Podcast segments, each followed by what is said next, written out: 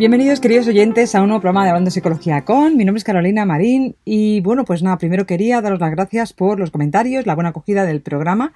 Y hoy hablamos del proceso de evaluación, pero desde el punto de vista práctico. Hoy tenemos a Paula Gutiérrez, de SAICAS, una de nuestras especialistas, eh, psicóloga general sanitaria de SAICAS.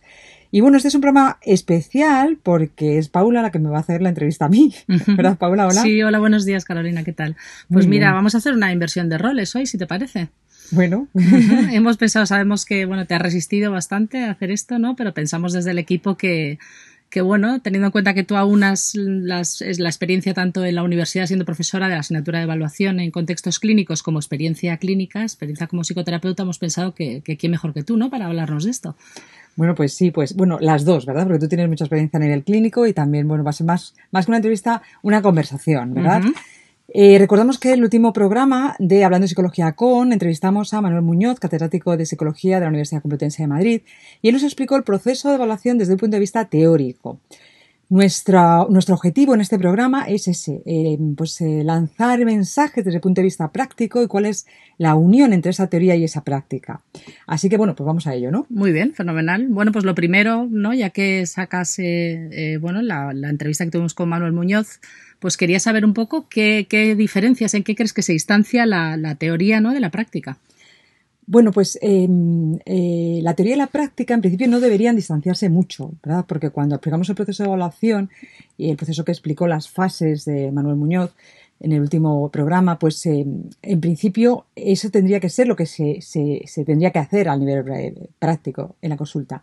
¿Cuál es el problema? El problema muchas veces es el tiempo, ¿no? Y el problema muchas veces es que todas esas técnicas que tenemos que utilizar, o sea, estoy hablando sobre todo eh, cuestionarios, test, pues a veces no las tenemos.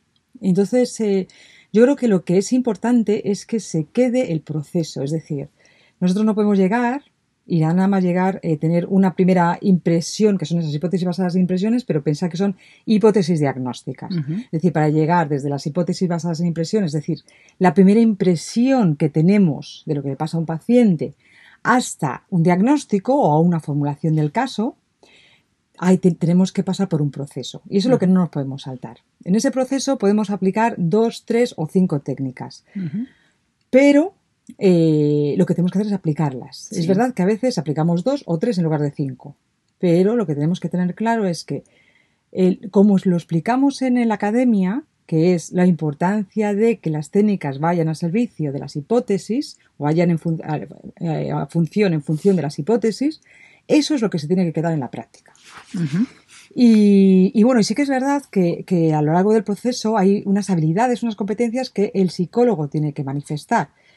Y eso también está dentro de, lo que explicamos en, la academia y cuando los alumnos llegan a, la práctica clínica se dan cuenta de que efectivamente en cada etapa del proceso pues el psicólogo tiene que manifestar unas habilidades, unas técnicas, eh, unas competencias concretas. Bueno, pues mira, vamos, si te parece, ir un poco desde el principio del proceso, ¿no? Ya que hablas de que hay que seguir un proceso, unas etapas, unas tareas. Y mm, bueno, ¿qué te parece que, cuál es la experiencia, cuál es la vivencia de las personas que acuden por primera vez a un, a un psicólogo a, comenzar una evaluación psicológica? ¿Cómo, cómo vienen estas personas? Pues yo creo que se ha subestimado eh, muchas veces esa primera, ese primer contacto, que a veces no es cara a cara, sino por teléfono, del paciente con el terapeuta. Eh, cuando la persona viene a, consulta, muchas veces lleva mucho, lleva em, tiempo pensando en qué tiene que ir a un psicólogo, qué será de esa primera sesión con el psicólogo, qué le dirá, le preguntará al psicólogo, también las demás personas por ir a un psicólogo. Es decir, el hecho, la decisión de ir a un psicólogo eh, muchas veces para las personas no es fácil.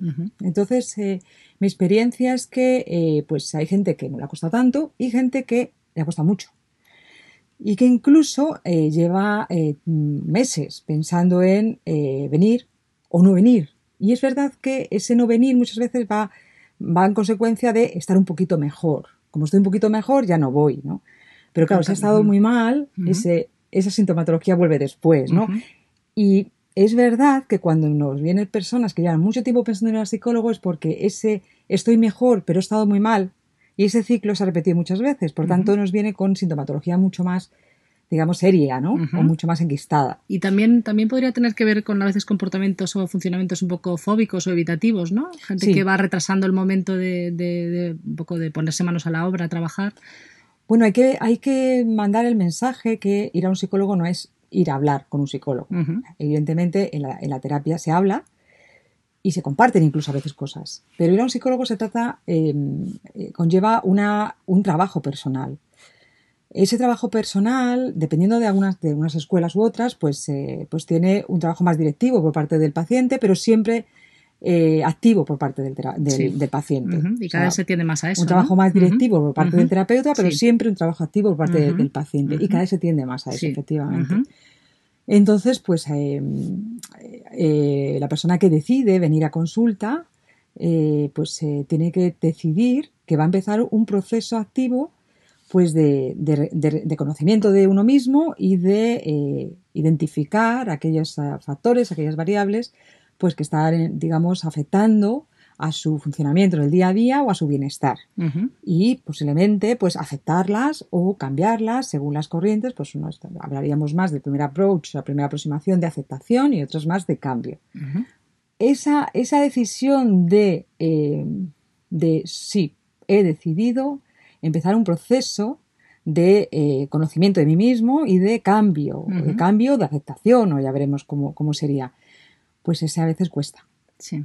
Y, de la importancia, ¿no, Carolina, de la acogida, ¿no? De la, de la acogida ¿no? de las personas cuando acuden a consulta. Efectivamente, eh, por ejemplo, eh, otra de las cosas que, tratamos en, la, en, la, academia ¿no? y explicamos a los alumnos es la importancia de la, del RAPOS, ¿no? de la alianza terapéutica. Eh, si una persona lleva mucho tiempo pensando en venir a un psicólogo y, y viene un poco pues miedoso, ¿no? Un poco inseguro de lo que va, se va a encontrar allí y el terapeuta no le recibe, no lo recibe con, con digamos, con empatía, con calidez y con comprensión, pues eh, efectivamente eh, la, la, situación puede ser muy ofensiva, ¿no? ¿no? ¿no? debemos olvidar que igual que el, que el médico abre con un bisturí, el, el paciente se siente que nosotros estamos, eh, nos está mostrando su alma, ¿no? Y su, su sus mejores y sus peores eh, características de, de, su, de, su, personalidad y de su existencia. Entonces, bueno, pues eso eh, conlleva eh, una serie de, de, habilidades por parte del terapeuta y esa primera habilidad es eso, ¿no? Crear un ambiente de confianza y un ambiente de, calidez ¿no? y, de, apertura. Es decir, yo creo que al principio el psicólogo no, no tiene que hablar mucho. Tiene que escuchar y tiene que estar, sobre todo estar para escuchar, no escuchar y estar. Estar presente y escuchar.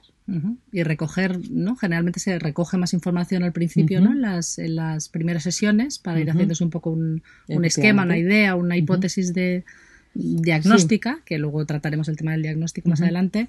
Mm, bueno, pues tiene que recoger información. En ese momento está más presente para recoger, ¿no? Y luego ya empieza a devolver. No sé cómo lo verías tú. Sí, efectivamente. Eh, recoger recoger información, porque eso es el proceso de evaluación, recoger información, ya, ya sea eh, a lo largo de las entrevistas, diferentes entrevistas o a través de, otras técnicas como son los cuestionarios, los test, eh, pero, pero al principio sobre todo recoger de una forma eh, abierta, quiero decir, porque no tenemos, no sabemos dónde tenemos que ir. Por tanto, son preguntas muy abiertas y dar espacio a la persona, espacio espacio, eh, entendió el espacio como muy ampliamente, quiero decir, al psicólogo, sobre todo al psicólogo inexperto, le da miedo el silencio, ¿no? Y por ese miedo al silencio se piensa que tiene que preguntar mucho. Al final nos, nos convertimos en periodistas en lugar de psicólogos. y, no es así. El psicólogo se tiene que mover muy bien en el silencio, sobre todo en las primeras sesiones, y después a lo largo de la intervención también porque nos recordemos que para que haya un insight, ¿no? un darse cuenta, el silencio es fundamental. Em, Además, el silencio lleno, que llamo yo, ¿no? El silencio lleno.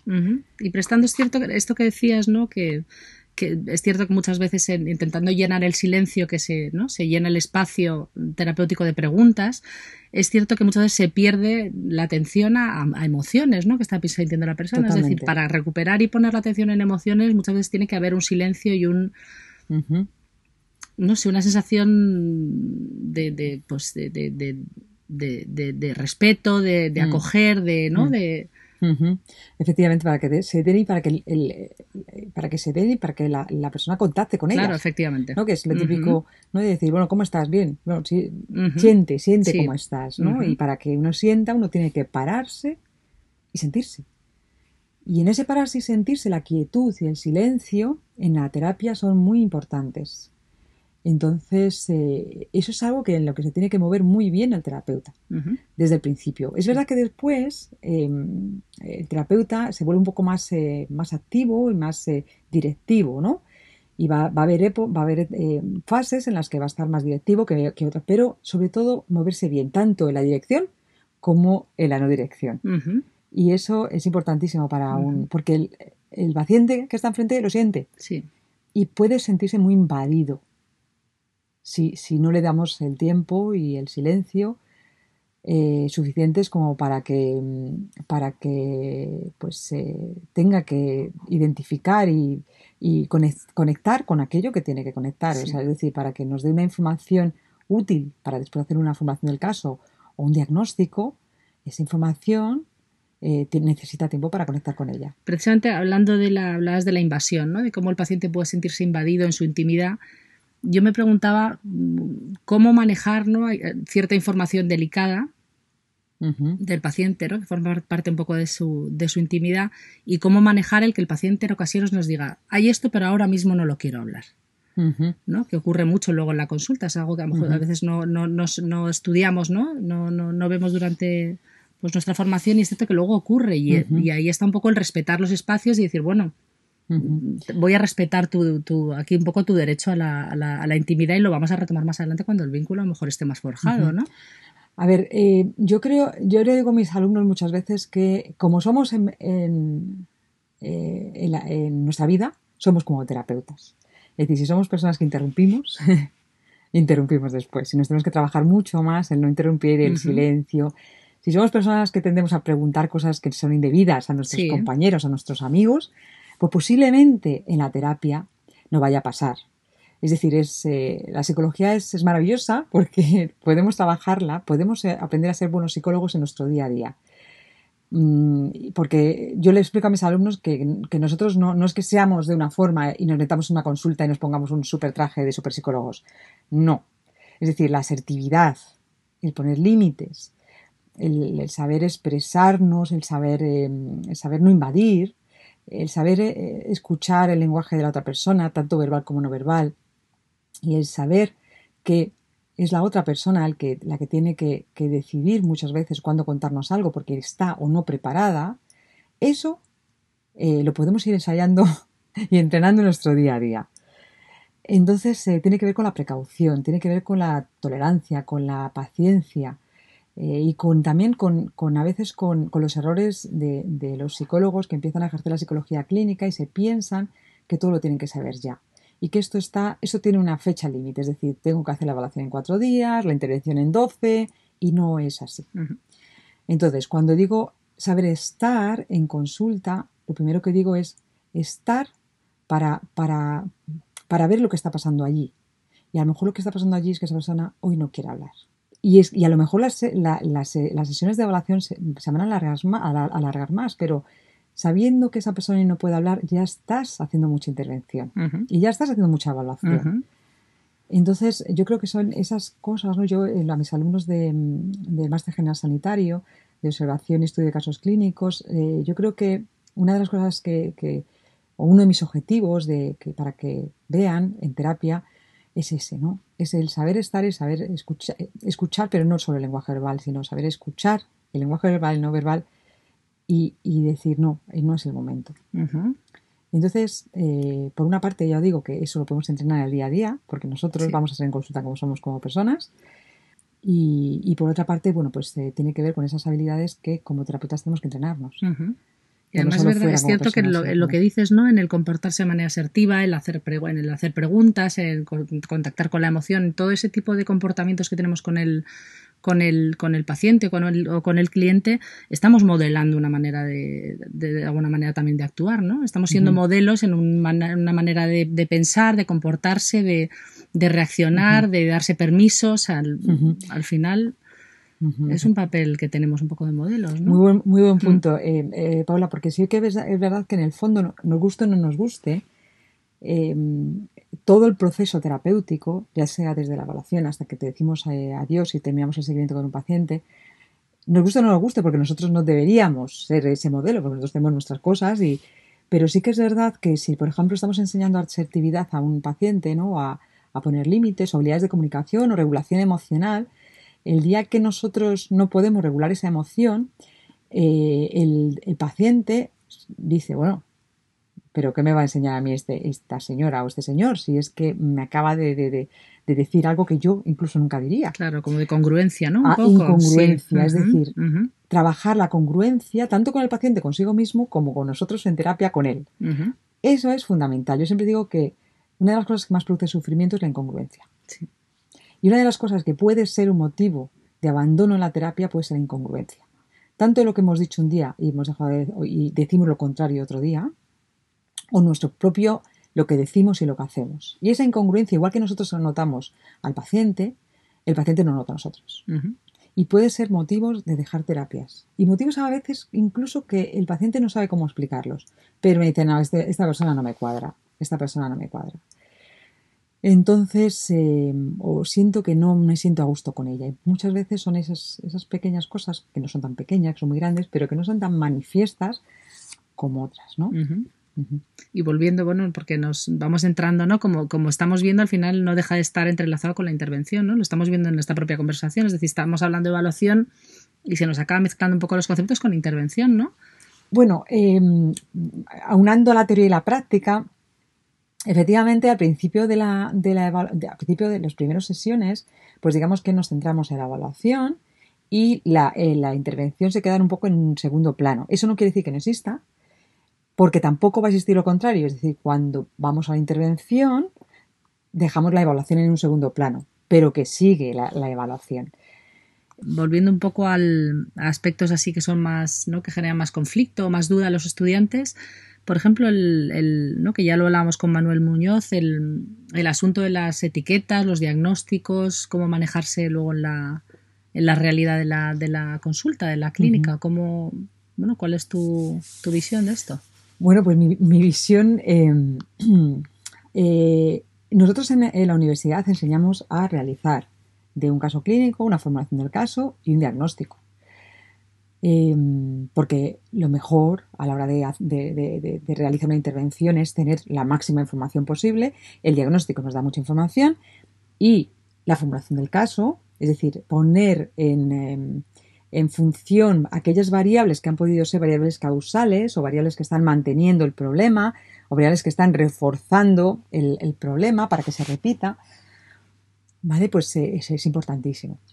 Cuando tenemos que realizar una formulación del caso, la, evaluación, digamos, es más, más larga, posiblemente. No aplicamos técnicas diagnósticas, eh, o sí, pero no es nuestro principal objetivo. Eh, pero sí que tenemos una información mucho más rica de la persona y posiblemente podamos planificar una intervención mucho más, eh, digamos, adaptada a las necesidades y a los problemas de la persona, los problemas por los que viene a, consulta. ¿Que esos problemas son síntomas del diagnóstico? Pues sí, posiblemente sí, porque claro, es que están relacionados, es que está todo lo mismo, es la misma persona. Pero otras veces vemos diferencias. Tendemos a evitar un poco el diagnóstico porque, eh, primero, o porque tenemos casos subclínicos, que muchas veces hablamos solo de los trastornos, pero un psicólogo general sanitario va a atender el 80% casos subclínicos. ¿A qué llamamos casos subclínicos? Aquellos casos que no cumplen criterios diagnósticos de un trastorno. Es decir, estamos hablando de problemas de, asertividad, de problemas de pareja, de problemas de autoestima, mucho tipo de problemáticas que no podemos eh, etiquetarlos con un trastorno. Vale, y después em, también yo, mi experiencia clínica me dice que hay determinados diagnósticos que pueden que pueden ser muy útiles para la persona porque encuentra respuestas a esa pregunta, me pasa algo, ya sé lo que tengo y eso baja el nivel de, ansiedad, de incertidumbre y la persona mejora, pero por, pero por el contrario hay otros diagnósticos o otros pacientes concretos que un diagnóstico puede ser perjudicial. Puede ser perjudicial por el estigma, puede ser perjudicial por la justificación de esa sintomatología y por tanto como tengo este diagnóstico me tengo que comportar así o ya digamos, no tengo no puedo hacer nada, porque además los diagnósticos psiquiátricos son así, son dificilísimos de cambiar. Por tanto, eh, tendemos más, o en mi caso, eh, sí, fíjate, aquí te, iba a hacer un, un, apunte, ¿no? Hay, hay, una corriente que se llama Therapeutic Assessment, que es eh, em, evaluación terapéutica, es decir, cuando el diagnóstico sirve a la terapia, entonces se da un diagnóstico. Y cuando no sirve a la, a, la, a la, mejora, al tratamiento y a la terapia, pues no, no, a lo mejor no ha lugar, ¿no? A compartirlo con la persona y a etiquetarla. Es que yo creo que es una de las decisiones que tiene que tomar el propio paciente. Después ahí entramos en los derechos del paciente. ¿Tiene derecho el paciente a saber sus... Hombre, derechos tiene. Otra pero yo no he encontrado o he encontrado pocos pacientes que me hayan dicho directamente quiero tener un diagnóstico de lo que tengo.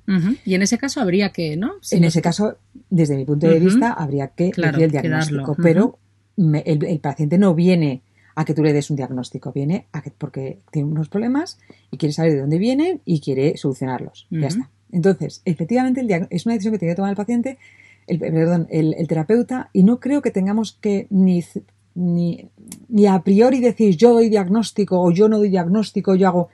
Mi experiencia clínica me dice que el diagnóstico, como he dicho antes, es muy bueno y puede ser muy útil para la terapia y para la intervención y el desarrollo de esta terapia y de esta intervención y el éxito de esta terapia y de esta intervención dependiendo de la persona y puede ser muy perjudicial.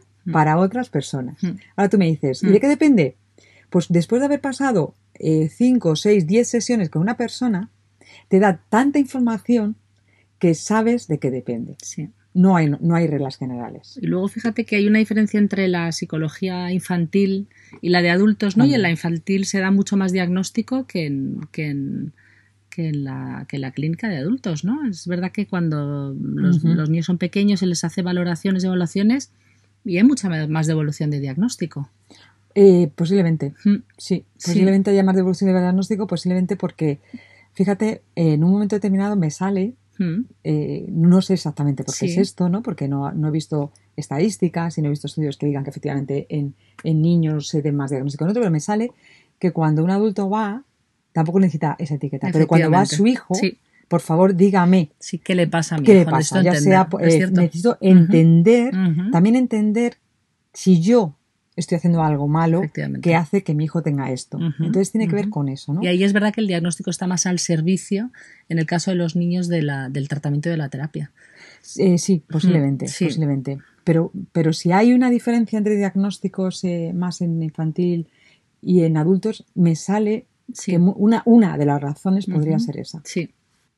Bueno, por último, Carolina, Mm, ¿qué, para las personas que nos están escuchando, ¿qué mensaje darías a aquellas personas que estén planteándose, bueno, mm, de hacer una llamada a una psicóloga, a un psicólogo y, comenzar un proceso terapéutico? ¿Qué, les dirías? Bueno, pues yo les diría que, primero que, eso, ¿no? Que, que, se hicieran una pregunta a sí mismos, ¿no? Es decir, eh, quiero, eh, es el momento de emprender este camino hacia adentro y de eh, de conocerme más a mí mismo y de conocer cuáles son aquellas, eh, aquellas variables o factores que están incidiendo en que yo no pueda estar bien, ¿vale? Una cosa importante es que yo no pueda estar bien, ¿verdad? Que solo he tenido una persona en toda mi, experiencia como clínica, que son 15, más de 15 años, 20 yo creo, que, me, ha venido a consulta y me ha dicho, yo estoy bien, pero quiero estar mejor.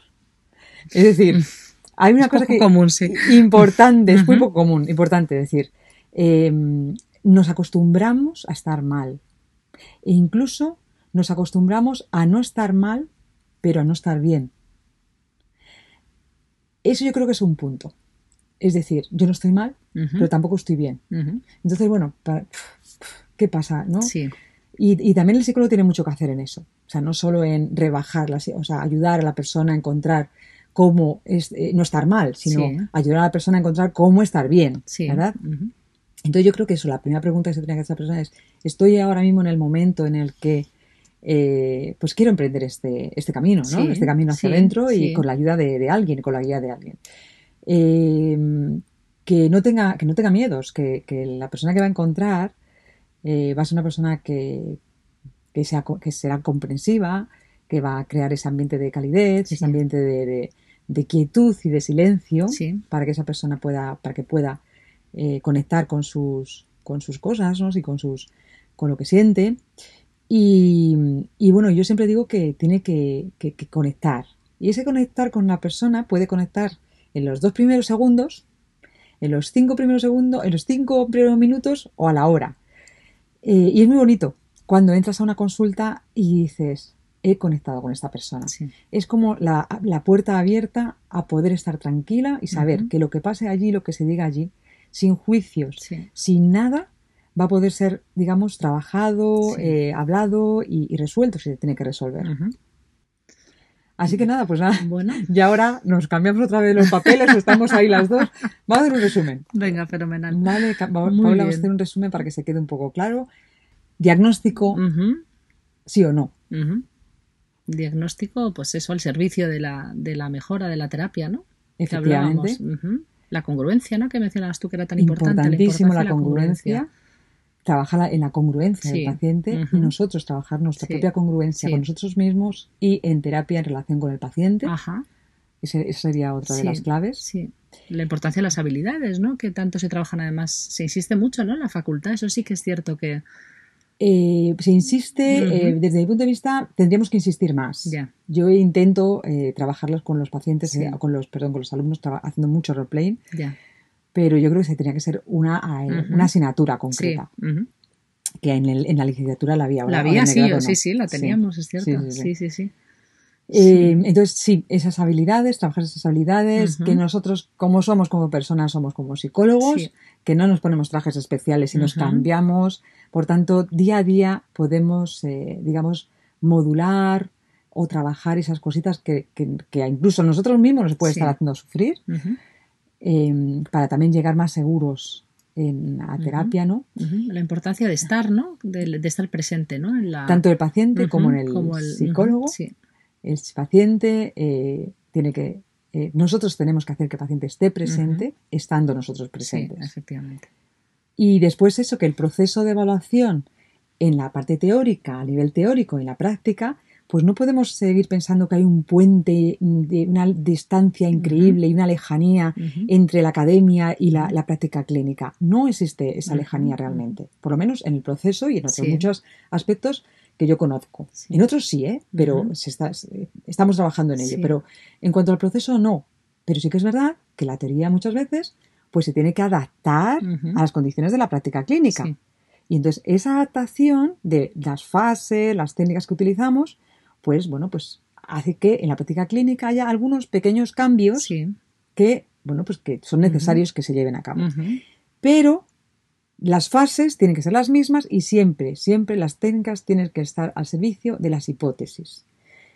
Y otra cosa importantísima, cuidado con la suma de diagnósticos. Es decir, nuestra hipótesis Sí. eh, basada en impresiones no es nuestra hipótesis diagnóstica. Lo que nosotros sentimos que esa persona tiene al principio, incluso en las dos primeras sesiones, no podemos dejarnos llevar por esas impresiones. Puede ser una hipótesis, pero no la única. Entonces, desde mi punto de vista, pues tampoco hay tanta diferencia. ¿no? Es, bueno, claro, la teoría es algo en lo que, que es lo que guía nuestra, nuestros procesos, ¿no? Y, y algo en lo que apoyarse, claro. Eh, yo le digo a los alumnos. que hablas de esta distancia entre teoría y práctica, pues que la teoría está ahí para, para, bueno, para hacer uso de ella y para apoyarnos en ella, ¿no? Claro, y, y es como que al final eh, le damos la herramienta al alumno y el alumno tiene que hacer un buen uso de esa herramienta. Exacto. Mm. Si, puede acortar aquí, lo acorta, pero si sabe que no puede acortar, no lo acorta. Es decir, le damos una serie de herramientas Sí. y claro, no le damos tres, le damos 100. Ahora, de esas 100, sabiendo que tienes que utilizar estas 5, después con las demás, intenta moldar a las Sí. posibilidades que tienes Sí. en tu práctica clínica. Claro. Pero estas cinco tienes que estar. Sí. Que es esta, el proceso, las fases y que las técnicas tienen que estar al servicio de las hipótesis. No, no porque tengo este test aquí, que fíjate que no sé, pues mira, me lo dejó mi compañero en un día, se lo voy a pasar a ver lo que dice. No, Tiene que ser lo pertinente paso y sí. Porque tengo una hipótesis y este test me vale para corroborar esa hipótesis. Sí. Bueno, yo creo que hemos, ¿no? Hemos recogido. Hemos cumplido, ¿no? Sí, hemos cumplido. He cumplido como entrevistada. Has cumplido como entrevistada completamente. Muchísimas gracias, Carolina. Muchas gracias a ti, Paula. Y seguimos trabajando en SciCast. Eh, os recordamos que estamos en scicast.com.es, perdonad, scicast.es o .info. Y que, bueno, tenemos un correo a vuestra disposición para que os pongáis en contacto con nosotros y que seguimos trabajando, eh, realizando recursos para acercarte a la psicología. Hasta el próximo programa. Muchas gracias.